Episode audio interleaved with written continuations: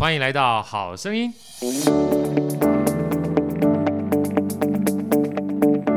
大家好，我是好趣好哥，欢迎来到好声音。今天我们很开心啊，嗯，在上次呢，我们跟大家谈到这个信托之后，尤其是信托呢，帮助我们的很多父母亲啊，就是规避一些诈骗啊。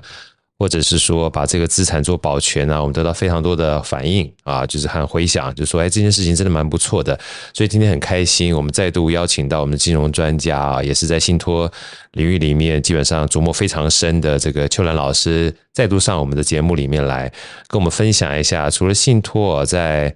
针对老年的安养之外，哈，包含我们自己个人，我们每天也会老啊，哈，可不可以就是早点做一些准备啊？这个就是未雨绸缪。今天我们最热烈掌声来欢迎邱老师，邱老师好。好的，各位听众朋友，大家好。啊，那个上次我们一开始啊，想先在回顾一下，因为我记得那天访问完毕之后，其实后来我们私底下要聊嘛，哈，就像安养信托啊，安养信托的话，就是让我们这个老有所依。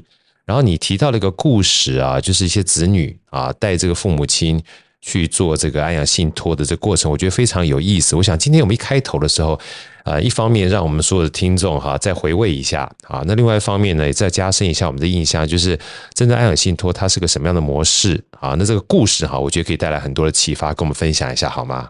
嗯，哎，这个那个那个故事，好哥都还有印象哈？有有有有印象有印象，我觉得非常有意思，就四个子女的故事嘛，对不对？对对对。我来讲一下那四个子女的故事啊。好，那我首先先讲一下啊，其实有时候我们大家都认为说我们在沟通要安养，对，跟父母沟通，对，好，那其实不必然哦。真的，有时候子女会意识到这件事情跟他们有关，呀，子女反而接受度更高。对，好，那这个案例呢，好哥印象深刻。这个案例啊，就是有四个子女哦，他们要抚养这个父母嘛。是。那其实这个抚养啊，他们其实呃。父母是有钱的，对，好有钱的，其实其实只是照顾而已哈。那你知道，这个父母都会想说，我可能想跟某一个人同住，对，好，这也是台湾社会很多人会有个期待啊，没错。有一个子女就愿意跟这个父母同住，哈，跟妈妈。那这个妈妈呢，那就会说，哎，那我住在你家，我就每个月就给你一些生活费，对，赞助一下费用哈，对，总要吃住嘛，哈。好，那兄弟姐妹也没问题哦。可这父这个妈妈啊，住了一阵子以后呢，就开始要卖房子了呀。好，那。其他小孩就觉得不对啊，妈妈当初还有一些财产，应该没有那么快就需要卖房子。对，怎么需要卖房嘞？说，哎、欸，你们回来啊，那个家里的东西，把自己的东西拿走哈，一些纪念性的带回去啊，因为房子要卖。呀，后来他们后来才发现，原来妈妈跟这个这个某个小孩同住以后，那就无止境的 把自己的退休金都给了那个小孩啊、哦。那给了小孩，那这件事情，我想呃，大家也会担心的是说，妈妈以后呃钱呢？有没有留用在自己身上？对，好，那其他另外一个角度，都给完了怎么办？对，也担心说，哎，那妈妈如果都给完了，那是不是有点提早遗产分配的概念？没错，也影响到他们的权益。好，那大家在这件事情上又有牵扯到说，呃，过度干预，好像那妈妈就想跟他住嘛，好，那也是妈妈的主张。那可是又又担心这个妈妈自己或者子女自己的权益，所以后来讨论以后，就一起决定把妈妈带来做信托呀，把钱。卖了房子的这个钱呢，呃，保护起来，好专这个保护起来专款专用，对什么？那就是每个月给妈妈一笔钱呀。好，那这卖房子的钱有点多了，所以每个月其实拿到钱都还蛮有余裕的。对，那妈妈就那一笔钱呢，她在有限度的范围内去呃帮助。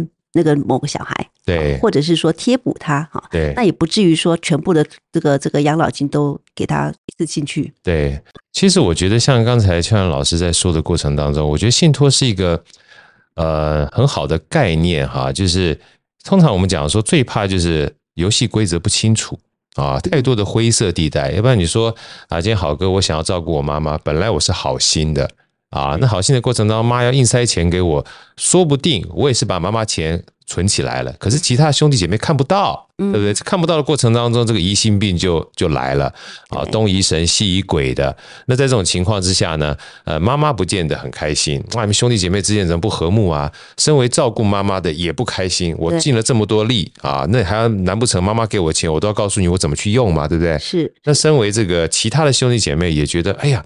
这个东西是不是妈妈到时候被骗了哈？或者是说这个提早分配遗产了哈？所以某种程度上面，有的时候我们讲说丑话，丑话先说在前面，其实不见得是丑话。嗯，它其实透过信托这样的概念，变成一个游戏规则，大家就透过这个游戏规则去走。一方面保护妈妈，啊，二方面也照顾到那个照顾妈妈的情绪跟情感，第三个也让这个其他兄弟姐妹避免这些疑虑嘛，哈。对。而我觉得这件事情真的是蛮不错的，蛮好的。所以那时候我听到秋兰这样讲的时候，我说啊，难怪秋兰刚开始说，呃，这不见得是父母亲想要做这件事情，嗯，有的时候反而是兄弟姐妹或儿女啊，嗯。哎，对这样的安排，对，觉得就皆大欢喜，对不对？对 好哥提到那个大原则出来了，大家就不会有一些话。对，嗯，所以我们刚刚这样提到，就是父母亲啊，这个有这样的安排，有时候是孩子们对父母亲，还有孩子们对彼此兄弟姐妹一个很好的一种。呃，也可以算是工具，也可以算是安排，是信托啊。嗯，那其实我说句老实话，这个有呃，就算我们想到父母亲，有一天我们也会老啊，对不对啊？对。然后先不要讲说我们会不会成为其他人的父母呢？就是呃，好哥自己也就是常常在聊财商、聊财务管理这种东西。其实最可怕的两个字就退休啊，就退休。所以就是退休这个东西啊，就是要及早准备啊。我不知道，像我先就是我们聊聊天啊，我想问一下秋兰老师。像你，你你觉得你想要退休这两个字，你什么样的概念？你觉得什么叫退休？哎，其实我们还蛮常回答这个问题，是。但是呢，回答的时候心都有点虚。是，对对对对，是每个人都会虚啊，对。对，都想，但是呢，好像还没到那一步，也说不个准。对。好，好，那我自己想象的样子啊，呃，就是如果可以啊，就是可以做自己现在。在做的事情或有兴趣的事情哈，但是呢，不要有那么大的经济的压力负担，也不一定期望就是一个什么社会的财经地位。对，那其实这件事情呢，呃，既是熟悉，然后又没有那样的压力的话，我觉得对我来讲，那种状态是非常好的。哇，太棒了！嗯，我觉得光听秋然讲已经，呃。就是颠覆了我一般问别人之后得到很多的答案，就是做现在就开始做自己喜欢的事情。其实“现在”两个字很很可怕，也很重要啊。因为很多人都说：“哎呀，退休就是以后我这个拿到退休金之后，可以再也不要工作了。”我说：“哎呀，这再也不要工作，那我就反问了。我说，那巴菲特跟这个查理芒格现在九十几岁了，那他们是不是还在工作？”嗯，很多人就愣在那个地方了。对啊，他们还在工作。我说：“你觉得他们是在做他不喜欢的事情吗？”哎，不是啊。哎，对啊，他从年轻的时候一直在做他们喜欢的事情呢啊，所以其实后来我就是在跟别人分享，我就喜欢那个有本书是《纳瓦尔宝典》嘛哈，它里面有一句话，我就常常拿来做自己参考。因为我十多年前别人就说好哥退休了，你看我没有退休，没有退休。后来我懒得懒得回答，我说我退休了啊，我说我已经退休了。后来接下来 别人就说，哎，你怎么这么好哦，都不用工作。我说我退休，我也在工作。对不对？我退休，我也在工作，只是我工作的过程当中，我是做我自己喜欢的工作。对。然后退休，你说我运动，基本上就是退休。我说你就算现在没有退休，你也可以运动，并不是早上我去骑脚踏车就代表我退休了，对不对？哈。所以我很喜欢秋兰刚刚讲，就是退休呢，某种程度上面就是你自己做你现在喜欢的事情，持续不断做的过程当中，你慢慢其实没有太多的。经济压力，嗯，你才可以选择做自己喜欢的事情嘛。是，所以《纳瓦尔宝典》有一句话我非常喜欢，他说：“什么叫退休？他的定义啦，就是不为想象的明天牺牲今天。”哦，好棒啊，对不对？所以说，就像你刚刚说的，我今天就可以开始退休啦，我只要开始做我自己喜欢的事情。我爬山，我不用每天都爬，对不对？我一个礼拜爬一趟也可以啊，对不对？但前提是我不要有经济的压力。那不要有经济的压力，跟喜欢做自己的事情，基本上两个可以同时并进的。嗯，所以呃，听完这句话之后，我都常常鼓励我身边的朋友说：“哎呀，退休啊！坦白讲，有时候我们最可怕的一句话是，很多事情等到退休之后再去做。”嗯，但殊不知，今天是你余生最年轻的一天。嗯，很狠呐、啊，好，好现实啊、哦，好现实。所以《纳瓦尔宝典》那句话是：不要为想象的明天。牺牲今天，就是随时准备，随时退休。所以这也就是为什么上次听到这个秋兰在说安养计划的时候，帮你信托这件事情，我就心有所感哈。就是，嗯，信托这件事情不应该只是我们的父母亲为他的养老金做准备的。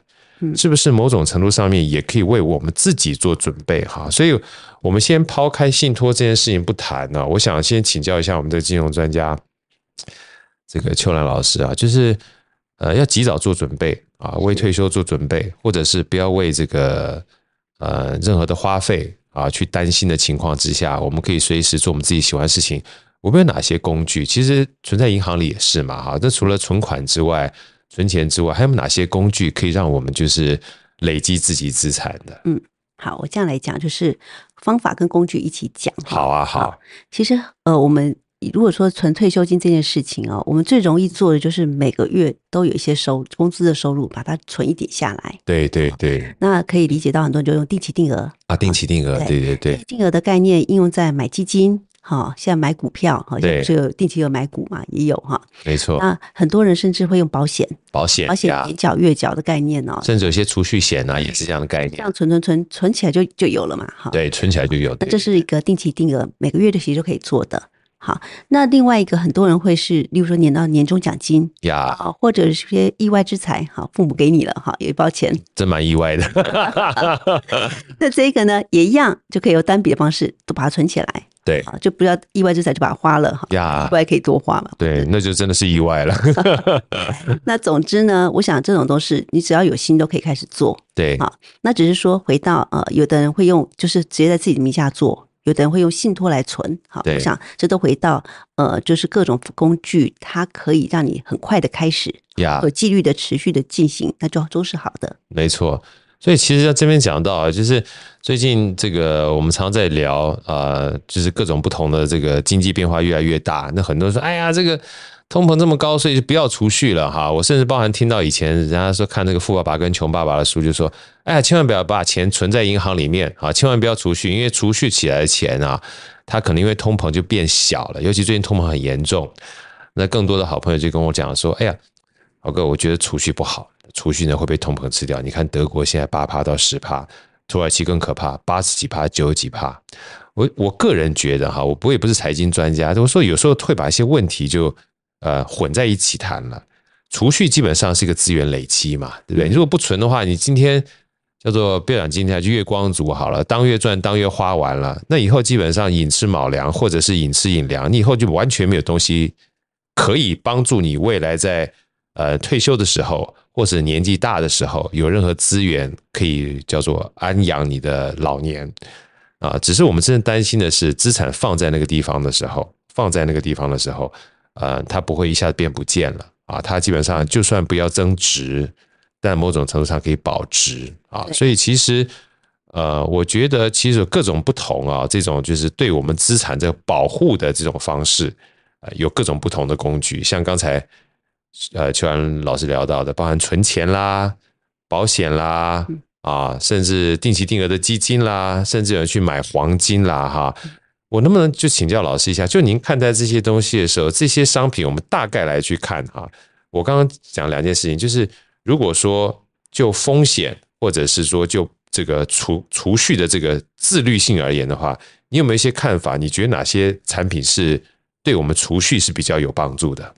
呃，我我觉得很多人呢、啊，对，呃，他很担心这个市场波动，就是财务会损失，对，啊，这我想这是每个人都都有都会担心的，意识要有才对，没错，哦，没有那个安全又暴利的，没有这种事，真的，怎么可能呢？天下有这种好事的话，大家都去了，对不对？对，好、嗯，这是投资本身就伴随着风险。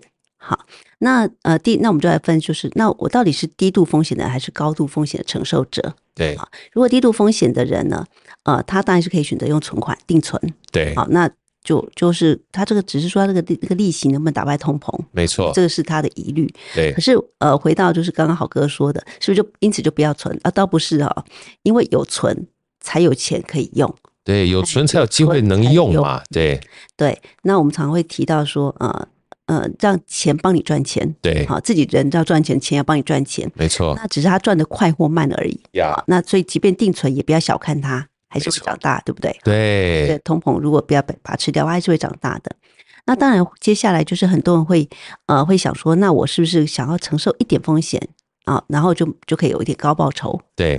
那这里就回到那个风险的概念了。因为我们每个人都有一个风险属性的测试，不管在银行、证券或者你在任何一个通路啊，这个都会有个风险属性的测试。你去测试以后，它自然会告诉你是低风险或高风险的人，还有风险等级。所以其实金融机构的那个理财产品都有所谓的这个适配，好，就是你只能买你风险等级的东西，就是要跟你匹配嘛。对，因为到时候你基本上是一个低风险承承受的人，我今天给你稍微一个高风险的配置，一旦赔了之后，哇，kimoji 就不爽了，对，对不对？你压力也很大，嗯，对。所以这个法规都已经设定非常严格，基本上不符合你的风险等级的东西就不能卖给你呀。啊，它其实就直接系统挡掉了，根本就买不下去哈。所以大家也不用担心，就是回到把自己的风险属性呃理清楚、想清楚，然后做好那个测试，然后再看看在那个范围内你的适合你的标的是什么。呀，那我这边特别提到，就是很多人对风险产品的的认知啊，呃，这点有时候是呃，他不太了解那个产品。是，例如说，他可能会想说，我想要买一个哦，呃，有配息的东西。好，那配息的，哎，配九趴的一定比六趴的好吗？哎，不一定，不是哦，哈。对，那配九趴，它到底配的是本金还是息？对，啊，然后呢，配九趴的这个产品呢，它是不是本身是高风险的？对，好，所以我觉得要提醒大家的就是哦，我不是因为定存利息低，我就找那个越高配息的，那不对哈，应该回到就是说，这个产品是高风险或低风险的呀，那自己是高风险的接受者还是趋避者？好，对，那我觉得配好了那就好了呀，那只要在整个规划中是。是有这样的逻辑去做的话，我想，呃，自然可以控制一下自己可承受的风险情况。真的，真的，我觉得像刚才这个，虽然就提的，我觉得蛮清楚。我觉得我我自己个人感觉啊，我觉得其实这个东西跟谈恋爱是蛮像的，就是不见得最漂亮的或最帅的一定适合你。哎，这倒是哈，对，是不是啊？最漂亮跟最帅的也有它的风险在，因为你要 担心受怕的风险。你就除了跟他在一起很快乐之外，你跟他没有在一起的时候，你可能担心：哎呀，这么帅，这么漂亮，会不会一不小心就被别人抢走了？那个基本上也是一种无形的成本。嗯，啊，所以说今天趴数很高，在配息上面可能是很高的。可是相对的话，它可能波动性很大，在它的本金上面，你可能就要担受这种风险哈。它一定有它的利利弊嘛哈。这是我们讲说，针对资产它保值也好，或增值也好，风险承受度上面哈，这个邱阳老师刚刚给我们一个非常重要的概念，不是每一个人风险承受度都一样的。嗯，所以你呢，一定要选择跟你比较适配啊，就是。呃，叫做青菜萝卜各有所爱哈，不一定要找帅的，也不要找美的，对，找你喜欢的，找你安心的哈，这是一个很重要的概念。也不是说别人买了你就跟着买，对啊，是这样的做法。每个人都不一样，你知道？我就记得有一本书叫做《致富心态》，它里面讲的很有趣。他说，当作者啊说，常常别人问他说：“哎，这只股票该不该买？”他说：“我不知道啊，我不知道。”他说：“我不是不知道该不该买，他的关键是。”我不知道你是什么样的人，所以我不知道该怎么给你建议啊。他那时候去，我如果没记错啊，比如说 Google 这只股票好股票，但是如果告诉你该买的话，第一个我买的时间跟你时间不一样，嗯。第二个我买的价钱跟你价钱不一样，更可怕的是。我卖的时间跟卖的价钱跟你也不一样，嗯，对不对？我总不可能一天告诉你说，哎，我要买了，我要卖了，你跟着我屁股后面走，就算差一秒，差别都很大。然后另外一个，他讲的最呃直白的，就像刚秋兰讲的，哎，你的风险跟我风险的这个承受度是不一样的。你是玩当冲的风险，就每天都要交易的风险，还是可以长期投资放一年的？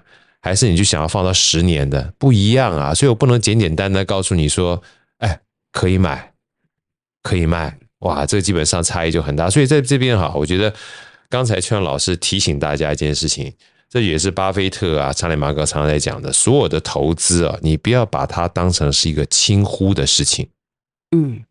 它都是一种学习，非常同意。你不见得要非常专业，但是有这些类似秋兰老师或者是专业机构在你身旁的时候，不要吝啬去问他，不要只问他该买不该买，你可以多问他一下为什么要买，嗯，什么时候要买，怎么去配置，那这个基本上就会回到你的身上，就变成你的身价了嘛。所以身价身价，你身体的价值越来越高，就很很很很重要。啊，我觉得这是一个很重要的一环，但是其中另外一个啊，其实我一直听到信托哦，有各个非常大的一个叫做启发也好，就我记得那时候我看那个巴比伦的致富之道，就是每一个月啊，或者是每一次拿到钱的时候，刚刚秋兰有提到，就是把自己的十分之一存下来，它变成一种纪律性的东西，嗯，但纪律性的东西，纪律归纪律哈，当我看到存钱放的地方的时候。我是可以拿来花的，就是回到我们刚刚讲安养信托这件事情，我游戏规则可以定，但如果随时可以破坏这个游戏规则的话，某种程度上面也会让我的诱惑啊，就钱放的地方，我可以随时花过它，好像存起来，但是又随时可以花。我再我再请教一下秋元老师，就是信托这件事情，是不是也可以让我们某种程度上面规避哈钱财在我们身边，一不小心存着存着就把拿来花的这样的一个困扰？对，这很有意思哈。对，我们先讲啊，这个有层层次的问题。我最喜欢听层次。第一种层次呢，叫做只没有存，没有存，没存，这是第一个层次。对对对。那第二个层次呢？有存，有存，随便存哈。对，随便存，够，存不够。也是很多人存退休金，有有存没存够。对，好。那第三个有存，呃存的还还不错。对，要用钱都拿走了。真的，我就想讲这一个很可怕。对，好啊，再来哈，存了被骗了。对，存了被骗。那上一集就讲到那个，现在诈骗真的超级多的。真的，真的，真的。我也存了，我也没乱用，被骗了。对，好，那第五个，我觉得是比较我们看到的哦，因为我们在在金融机构会看到一个状况，就是。嗯，很多父母存了钱，他是自己要养老的，但是子女其实，我想现在的经济压力也蛮大的。对，哎、欸，就就父母可不可以提早给一些，呃，提早分产？好有感觉哦。那就说，哎、欸，现在那个房贷好重哦。对啊，可不可以就就补贴一些？对对，我就说，那就全部来都分一分。好，情感的压力就来了，压力来了，也看不下去，觉得自己好像存了很多钱，小孩子很辛苦，就补贴一下。没错。好，那或者是有些。那个阿公阿妈就跟小孩子怎么没让他去学才艺啊？自己掏钱出来，这种也有。所以就是子女这样子在身旁哦，不是刻意啃老，但是长辈的一个心意哦，就忘了自己的部分。没错。那不管是他的要我给，自愿给哈。好，那再来就是啊啊，假设小孩子也没来用哦，然后这这些钱呢，我要问的最后一个问题就是，他有没有用在自己身上呀？也不一定哦。嗯，真的。对对，哇，这值得深思哎，对，不见得会用到自己身上哎。对，这些钱存起来，到底我们存钱的目的是什么？不就是要用在自己身上嘛？对，要老的时候老有所依嘛。这啊，你讲这个我太有感觉。我最近有一个我非常尊敬的这个，就是我们的叫师傅老师啊，他自己本身很认真赚钱。那最近呢，他就给自己设定目标，每一年啊都要。就是把自己赚的钱呢拿去做旅游，嗯啊，因为他说自己看一看，就像我刚刚讲的，你这个年轻年轻的时候没有感觉，年纪大的时候，其体力一定一年不如一年啊。就算你基本上再怎么去 maintain，一定一年不如一年。所以他就算我真正能够出去，就是环游世界各个不同地方需要耗体力的旅游也不多了，所以我就不要在乎这些钱哈，我要用到我自己的身上。那我用到自己身上，我要有钱才能用，嗯。啊，所以他这个基本上就是回应刚才这个像老师讲的，你要用到自己身上很重要啊，哈。所以我先简单复盘一下，让我们这所有的这个听众哈，就是知道存钱这件事情有六大等级，大家听听看哈。第一个没存啊，不要忘记没存的话就啥都没，这第一个。第二个有存存不够，所以有的时候设定一些目标还是蛮重要。我常讲说目标不一定会达成啊，但目标总是为了我们帮我们开始的一个很重要的关键。你设了个目标，你才知道存怎么样才会有机会达到那个目标，所以存不够很伤脑筋。第三个就是我刚刚问的啦，我就是我就是那个人，不小心存一存之后会挪作他用，嗯，挪作他用之后就没了。除非你存钱过程当中本身就设定目标，像啊我要存钱就为了买脚踏车，但是如果你本身存钱是为了防老的话，那你过程当中挪作他用，那这个目的就。不对了啊！那第四个存了被骗啊，就是我们上次讲，这也是信托很重要的一个概念。那第五个的话，我不太想讲，但某种程度上就是子女有时候会情感勒索，嗯，所以这个也许他不是刻意勒索，但是父母亲被这样的一个情感所牵绊的时候，也忘了他这个钱呢，其实某种程度上面是为了他自己。其实我必须说，父母亲存钱为了自己，其实也是为了子女，是。是吧？哈，那第六个的话就是钱存了，就是要回到自己身上的。我觉得这六个其实给我们非常大的醒思。对，好，那么继续邱邱邱邱老师跟我们分享。所以其实光存钱就有这么大的等级了哈。所以其实，在信托上面应该也会给我们一些帮助才对，对不对？对对。那我们先来讲一下这个信托的概念。好的，好的，好的。因为很多听众朋友可能觉得信托离自己很遥远，一定要很多钱才可以来做。我就这么觉得。我觉得以前听信托好像都是。大公司啊，或者是一些大基金啊，哈，才会去信托嘛，对不对？那个时候我们这边小老百姓的话，我怎么样透过小小的资产或少少的钱，就可以把我的钱能够留得下来？信托可以在这边帮上什么样的忙呢？嗯，好，那我们就要来了解信托的一个结构哈，它的架构哈。那首先呢，信托一定要放钱进去嘛？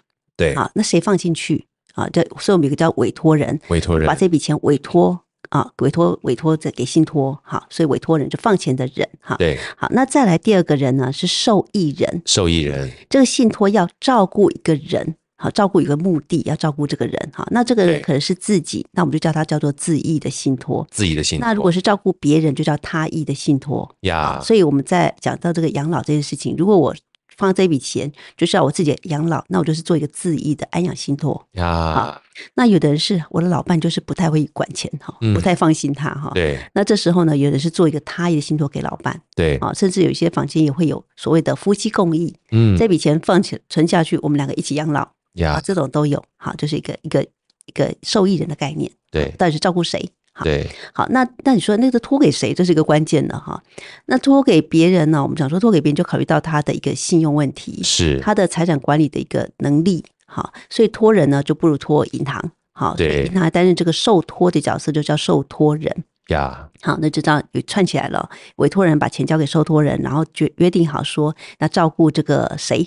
好，就是自益或他益就出来了。嗯，好，但是因为一个信托签下去都是呃几十年的。几十年的事啊，是好，里头很多的约定啊，或许我会设定一些情况，就是哎，契约要不要修改？可能会需要几十年会需要修改，或者是呢有一些特殊状况，一开始契约没办法写得那么确定啊，那我们就开一个弹性，就是说，哎，我监察同意就就可以。好，所以这里头就出现一个名字叫做监察人。对，我们上次有特别提到，大家有机会出门左转哈，去听听我们上一集针对监察人这个角色，我觉得信托真是考量蛮贴心的。嗯，那就监察人就在这里头担任一个角色，他在监督说，哎，有没有照着契约走？好，然后呢，同时呢，如果开一些弹性，某些要经常同意，例如说修改契约，或者是某些情理要经常同意，好，那我们的约定好了，那经常就执行那样的工作。是，所以他也是个非常重要的角色。呀，他刚刚讲委托人、受益人、受托人、受托人、监察人、监察人四个。串起来就是这个信托的一个，我们想它的一个完整的架构，一个机制，确保契约在这个信托关系人呢的运作方式都照契约的方式来做运行，这就可以达到我们当初设立信托的目的。呀，对，这个老哥常常在上课的过程当中就跟别人讲说，系统系统啊，什么叫系统？系统就是两个概念，借这机会跟大家简单科普一下，一个是要素啊，另外就连接关系啊，所以说像刚才。这个秋兰老师在聊的过程当中，我们讲，比如说今天我跟秋兰老师啊，我们两个今天呢，就是秋兰老师是秋兰老师，我是好哥。那我们现在今天这个存在呢，我们两个就是被访者，好跟访问人。但如果有一天出去，我们两个一起骑脚踏车，我们突然这个连接关系就变成车友了，对不对？好，那有一天的话，我如果这个秋兰老师愿意收我做他的这个公司员工的话，他就变成我老板，我就变成就变成从属关系。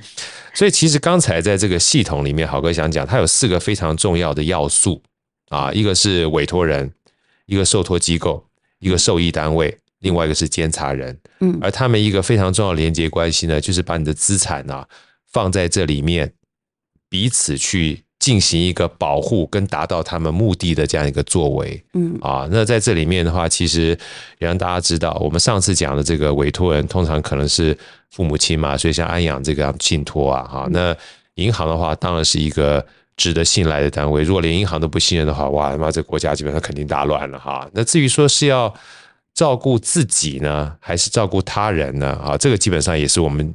这几集哈，包括上次跟现在一个很重要的关键的，就像我们刚刚讲的，呃，年轻人，你有一天也会老啊，啊，你有一天的话也要为自己的，嗯、呃，有一天体力不是很好，或者是嗯、呃，这个老了之后你没有能力再去赚很多钱的时候，及早做准备啊，哈，这个其实基本上就是自益的一个行为嘛。如果你能做信托的话，就是一个自益的行为，尤其。像刚才这个邱老师有提到，他可能是几十年或很长的时间，大家不要忘记啊。我们要做这件事情的话，回到好刚刚讲的，我们去其实虽然刚才存钱有六个很重要的这个目的跟等级啊，但很怕我们存一存之后不小心会花掉，你知道吗？嗯啊，所以把自己呢放在一个系统或游戏规则里面，避免自己哈存着存着。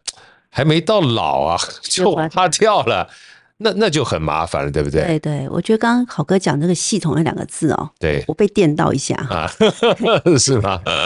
你去想象我们的社会啊，我们都知道要存钱要养老，哎，有没有变成一个？规则对，没有对，然后再就是我们会存钱啊，我们房间会有这种状况嘛，然后妈妈就把小孩把钱给儿子了，是说哎，那儿子也会照顾他一辈子，对，这有没有一个约束力？是不必然哦，不必然哈。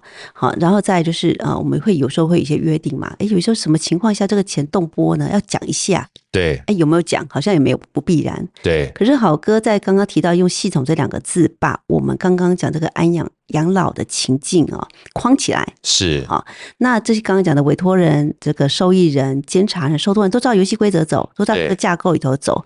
那就像刚刚好哥举的车友啊，那这骑车就有骑车的规定，对，约定好了。对。那自然就不会有人呃，机器就自己自己溜开来了，就不会，大家就照着游戏规则走，那这样子才能够一起到达一个要去的地方。没错，好，所以我觉得“系统”两个字真的超棒的，我也把它记起来。对，而且除了系统之外，秋兰，你刚才也提到一个超棒的字眼，你可能自己都没注意到，游戏规则。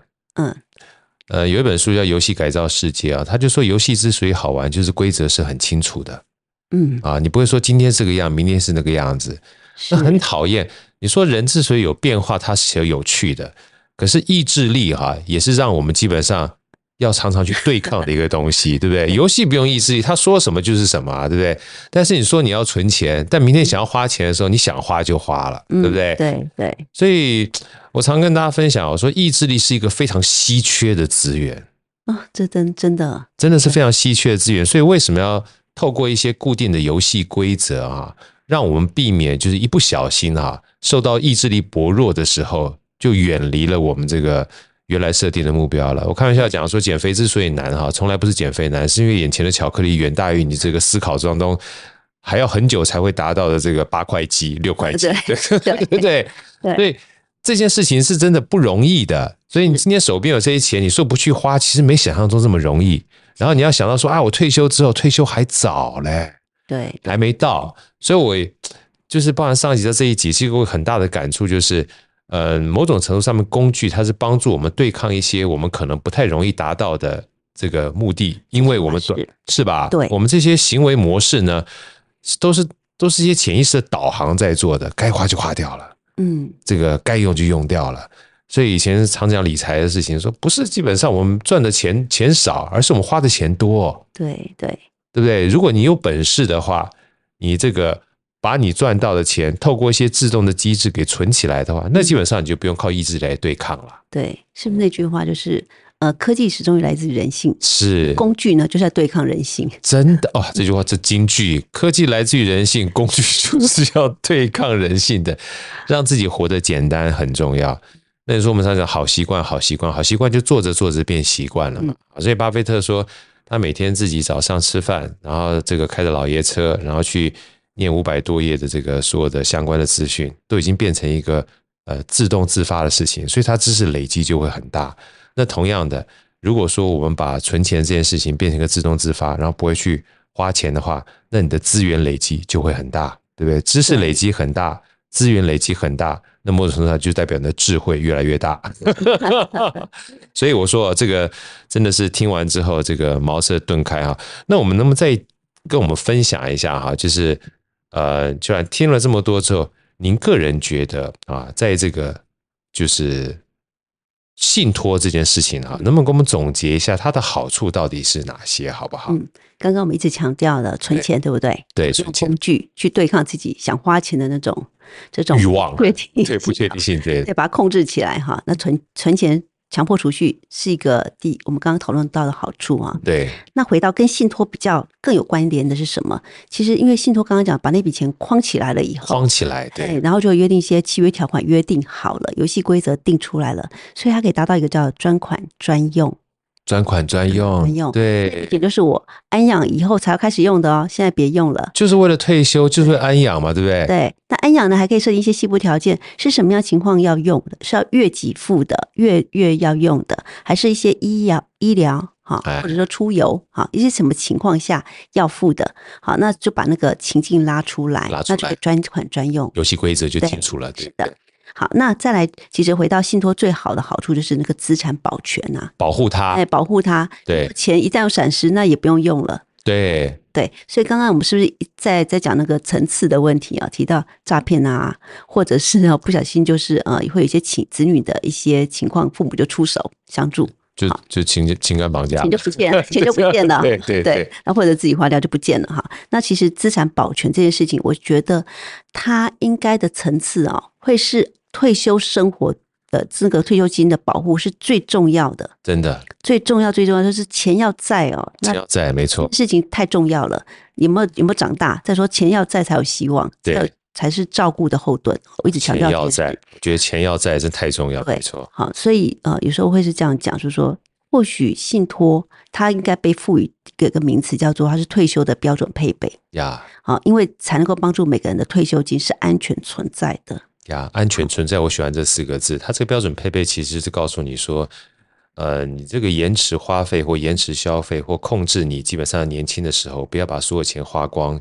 其实就是为了年纪大了之后的一个安全存在，安全。太喜欢这四个字了。对，因为想到那时候或许不一定有在赚钱的能力。对对，如果那样的财务损失是承受不起的。没错，没错。好，对，好，然后再就是我们讲到第三个，就是讲到说，其实呃，透过信托，信托是很细腻的。呀，好，很多人会说，哎，那我就在自己账上啊，我就我就我也很有纪律的，就慢慢用。好，或者是说有人会买保险，好，保险会有一些呃年金给付，好，那或者是说那个每年会给多少哈？对。那回到这个里头，呃，甚至提到现在不是有以房养老哦，以房养老，那那以房养老就每个月给你多少钱？呀。可是呃，回到这些工具哈，大部分都是一个就是平准型的金额，好，我可能每个月三万或每个月六万，那就平准下去。可是其实我们我们的支支付的场景啊，不必然是每个月刚好都三万。没错，好，有时候要用年轻的时候用的那个少一点，可是或许是到七十五岁、八十岁、八十五岁以后用的多一些。呀，那如果透过信托有没有比较好？当然就有，透过信托它可以把那个支付的场景哦弹性约定起来。好，所以呢，呃，举例来讲，月给付可以设定好每个月三万，但是呢，我遇到我开始有一些比较花费比较多的时候，那可以经常同意调高。呀，哎，对，然后呢，那不预期的支付发生了还是要付嘛？哎，那就有一些特别给付来做秦岭，对，好，所以回到刚刚专款专用跟这个贴近需求其实是很相同的意思，就是它其实可以让退休的时候那些用钱的场景哦，可以更细腻一点，更安全一点，然后更让我们的这个退休生活呢更有保障一些。对，因为所有东西到最后其实都是为了未雨绸缪嘛，对不对？嗯、然后我们我们讲说。好哥说：“所有的财务哈，应该都是叫财务管理，都叫资源管理，要活得下、活得久。那最重要是活得好，那不是找一个工具把自己限制住之后活得不是很好。所以其实我很喜欢，刚刚除了我们讲说一个不管安心的存在也好，或安全的存在也好，它真的关键还是要弹性啊。所以在这里面，不管说是游戏规则的设定舒服一点，游戏规则的设定，或者是监察人的存在。”或者是各种不同场景哈，都是让你有这笔钱之后，真正的符合我们真的需要的时候，能够有搭配的现金流进来，帮助我们解决问题。对，因为金钱是解决问题的，不管你想要玩啊，或者想要吃好一点啊，或者真的到最后的话，你想要去呃各个不同的地方去花钱的时候，这个花钱的场景能够搭配你的需求，这件事情很重要。所以好哥在这边简单哈，再把这个千万老师跟我们大家分享的。呃，信托的三个好处或三个它的，我们讲任何的产品或任何的设计，它一定有它的起心动念啊。第一个话，其实资产保全，对对，好个个人而言啦，因为没有存在，就就没得说了，对不对？所以一定要一定要有这个东西哈，就避免就刚才我们讲存款六个不同等级哈，你至少有钱存在，把它给保护起来了啊，它就是一个安心的存在，叫资产保全。那第二个的话，就是保全完毕之后。某种程度上面不是让你随便乱用哈，一不小心又被情感绑架走了。它有一个专款专用在的啊，这专款专用的话，呃，让你能够把游戏规则定起来的时候，钱就不会乱跑。而这个专款专用也符合我们最后一个很重要的关键，就贴近的需求。对对啊，让你能够及早去思考之外呢，也透过我们刚刚这个讲说，银行呢这些专业的机构哈，他们有这非常多的这个案例经验。可以帮你去提供一些，不管是你的风险配置也好啦，然后你的需求属性也好啦。甚至是你没有想到的一些案例哈，提供你做参考也好啦哈。我觉得这个基本上是一个非常重要的概念。对啊，我我记得有有一次客户在跟我们聊说，哎，那我要做这个安养信托，我要存多少钱？对，好，这种我很多人都这样问。是。后来我们就问他说，你想花多少钱？呀，啊，那客户就开始想了，哎，没想过哎。是啊，没想过。我们说，那先想一下，大概活到几岁？好，那各位也没想过，那就开始抓一下哈。那每个月要用多少钱？那就我们知道之后，财务需求分析就是倒算回来，以终为始。要对，以终为始，倒算回来，哦，发现他的数字不用我们回答，他自己心里就有个谱了。太棒了。那我我谈到这个概念，就是其实我们每个人在谈退休的时候都可以有这个概念。是我每年以后退休后每年要多少钱？然后我现在现在来算。所以当我算到我退休的时候，假设六十五岁我要这笔钱的话，那我又要该如何现在就开始行动，开始准备？没错。哎，所以如果今天我们完全没有谈安养信托的概念，或没有谈一个退休的场景，那或许我们从来也不知道，呃，现在六十五岁的时候，呃，一定要准备多少钱？现在该做什么事？对，好，对，所以我其实还蛮希望说，大家都可以去思考这个人生的课题，因为这个是每个人必然会遇到的。真的，退休从今天开始，一直是最近我在跟别人演讲的时候啊，呃，想要跟大家分享的，除了说在心态上面，你要让自己随时想要做自己想要做的事情，那另外的话，未雨绸缪，就是我们今天讲的，就是不管是存钱也好。或是把钱呢累积起来，透过信托的方式也好，都让我们在年纪大的时候能够做自己喜欢的事情，又不用担心经济上的压力，才真正老有所依，活得好嘛。是的。那郝哥想在最后的时候再请教一下，嗯，秋兰老师哈，因为毕竟我们今天讲了非常多都是观念跟心法，甚至说怎么样自己活得很好。嗯。那如果像这些我们的听众，如果想要进一步了解的话，不管是富邦这边也好，或者秋兰老师这边也好，他们要怎么样透过？再多一点的理解哈，在工具的操作上面，或是在整个制度上面，能够去更接近的话，你有没有什么建议跟大家做一些交流跟分享，好不好？嗯，好。其实我觉得大家很需要，就是第一个观念了吧。对。好，那接下来就是这工具要真的要花一点时间去了解。是是。那他的刚刚就提到说，那个委托人啊，对啊，受益人啊，或者我要存多少钱啊，我经常要选谁？好，那这里头的契约的约定，我们那个给付的选项。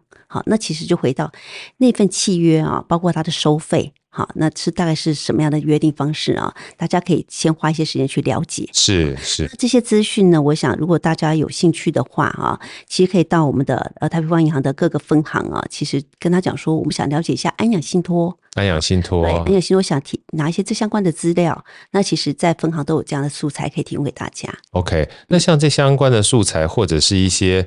呃，分行的资料，到时候也方便把一些网站、网页放在我们这个 podcast 跟大家分享。可以啊，可以，可以吗？啊，对，就是让大家知道说，如果想要去呃富邦的这些银行想去理解的话，或基本的一些相关资料的话，也可以加回我们这些听众，让他们有机会多一点方面的资讯，好不好？没问题。今天非常谢谢这个秋兰老师跟我们分享这么棒的这个有关信托方面的知识。呃，上一集谈了怎么对父母，然后这一集谈了对自己。